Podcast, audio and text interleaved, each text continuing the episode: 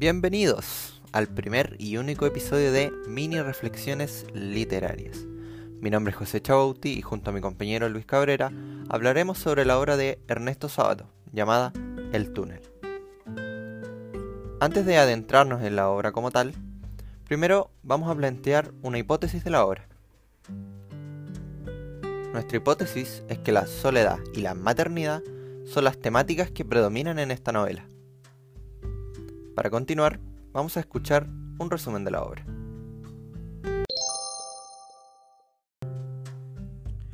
Todo empieza en el Salón de Primavera de 1946, en donde Juan Pablo Castel presentaba un cuadro llamado Maternidad.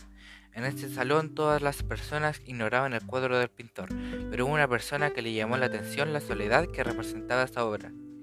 Juan Pablo sintió algo especial en ella, pero luego ella desapareció en la multitud. Juan Pablo volvió a su casa triste e irritado, y no sabía por qué. Durante días fue siempre al salón con el afán de poder verla, nuevamente, hasta que cerró por completo y no la encontró.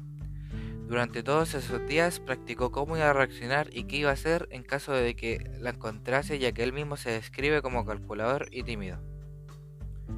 Un día la encontró en la vereda opuesta a él.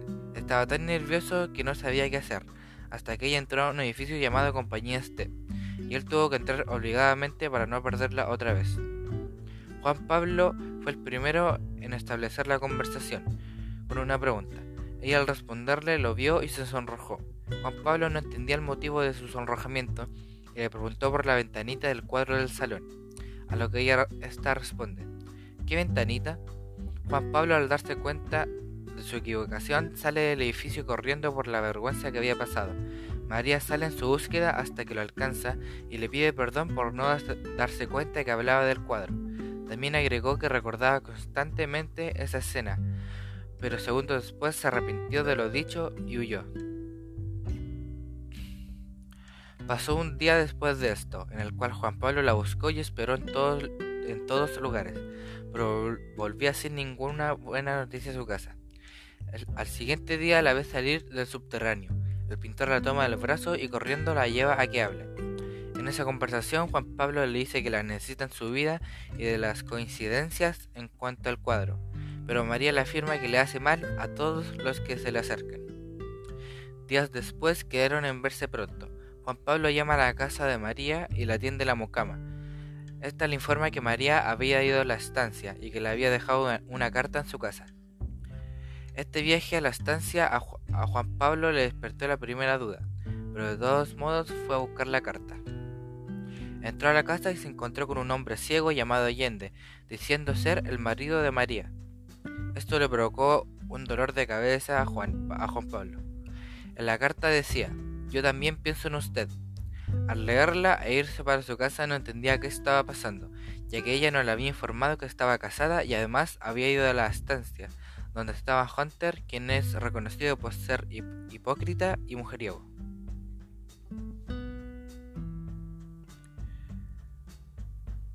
En esos días que María estuvo en la estancia, Juan Pablo le mandó muchas cartas que decían que la amaba y que volviese. María volvió y se juntaron para hablar. En esta conversación Juan Pablo estaba muy agresivo y preguntón. Durante meses se veían todos los días en donde seguían las preguntas y la agresividad. Pero la discusión más, grande que tuvo fue cuando Juan Pablo le dijo que ella estaba engañando a un ciego. María se fue y esto provocó que Juan Pablo se emborrachara y hubiera pedido el servicio de una mujer. Muchos días después María le envió una carta. Quería que él fuera a la estancia. A Juan Pablo lo llevó un chofer a la estancia y se encontró con Hunter una vez allí. Le presentó a Mimi, pero María no aparecía. Habían dicho que tenía una indisposición y que estaba en cama. Hunter y Mimi empezaron a hablar de temas que Juan Pablo odiaba, así que se fue a su habitación. Luego salió María y fueron a hablar a la orilla de las horas.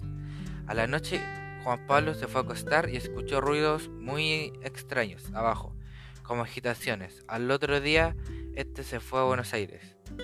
Estaba destrozado y nuevamente se emborrachó y armó peleas en los bares. Se llevó a una prostituta a su taller y esta vio el cuadro de la, ventanita. Lo veía igual que María y se dio cuenta de que María era una puta.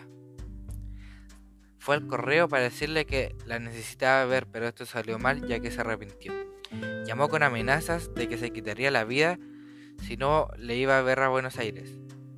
María aceptó, pero le dijo que Hunter estaba muy enfermo. Pero, al día, pero al, el día en el que se iban a juntar, pasaron horas y María no llegaba. Juan Pablo llamó a su casa y la mucama le dijo que se, había, que se iba a quedar allá una vez más. Fue donde un amigo y le pasó un auto. Fue a la estancia sin que nadie supiera. Los vio juntos a los dos y esperó horas, esperó a que entraran a la casa. Cuando entraron era de noche y se encendió una sola luz en la habitación. Él entró a la casa por la ventana con un cuchillo y asesinó a María con el pretexto de que lo había abandonado. Al día siguiente fue a la casa de Allende a contarle la verdad, que ella lo había engañado con dos hombres más y que la tuvo que matar. Allende al escucharlo se volvió loco y empezó a perseguirlo, a decirle imbécil e insolente, pero Juan Pablo se fue a entregar a la comisaría. Finalmente Allende se suicidó por la pena que tenía por su esposa. Tenemos a los personajes principales. Dentro de esta categoría encontramos a tres personajes que son Juan Pablo Castel. Es el narrador de la novela, es muy pesimista. Todo lo que se le cruzaba de delante de sus ojos lo analizaba. Todo lo pensaba hasta tener una respuesta. Además, no contaba con un autocontrol emocional. María Iribarne es muy reservada, es más bien tímida, como Juan Pablo. Por otra parte, es manipuladora y cruel. Hunter es el primo de Allende es un hombre alto, flaco y moreno. Es mujeriego y su forma de ser es irónica. Es amante de María Iribarne. Y también contamos con los personajes secundarios. Allende es el marido de María Iribarne, un hombre ingenuo y confiaba demasiado en su mujer. Era ciego, flaco y alto. También contaba con una hermosa cabeza. Nos gustaría destacar un elemento simbólico muy interesante, que es el tema de la maternidad. Gracias al cuadro que pintó nuestro personaje principal, el cual se llama Maternidad, que de alguna manera representa metafóricamente la soledad que este personaje lleva consigo. Conoce una figura femenina, como lo es María, que se interesó por este cuadro. Eso le generó esperanza de que por fin podría romper su soledad. Acá tenemos una cita del libro que lo corrobora. Sentí que el amor anónimo que yo había alimentado durante años de soledad se había concentrado en María. Otro elemento simbólico que encontramos es la incomunicación que existía entre Juan Pablo y María.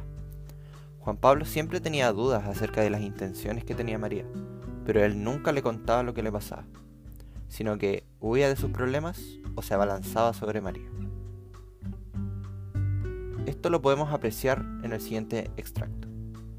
En tales ocasiones no podía evitar la idea de que María representaba la más sutil y atroz de las comedias y de que yo era, entre sus manos, como un ingenuo chiquillo al que engañaba con cuentos fáciles para que coma o duerma.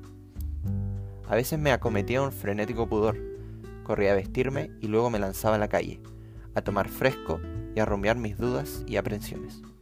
Otros días, en cambio, mi reacción era positiva y brutal me echaba sobre ella, la agarraba los brazos como con tenazas, se los retorcía y le clavaba la mirada en sus ojos, tratando de forzarle garantías de amor, de verdadero amor. Ya finalizando este podcast, nos parece que los elementos simbólicos anteriormente mencionados constituyen una parte esencial al momento de contar la historia de Juan Pablo Castel, porque esto nos evidencia los problemas tan preocupantes que tenía nuestro personaje principal y que poco a poco lo influenciaron a cometer el asesinato de María Iribarne. Esta obra tiene una trama muy interesante y atrapante, sobre todo. La lectura es amena. Si nos preguntan a nosotros si recomendaríamos esta obra, les decimos que es totalmente recomendada. Con esto nos despedimos, para nunca más volver. Esto fue Mini Reflexiones Literarias. ¡Chao, chao!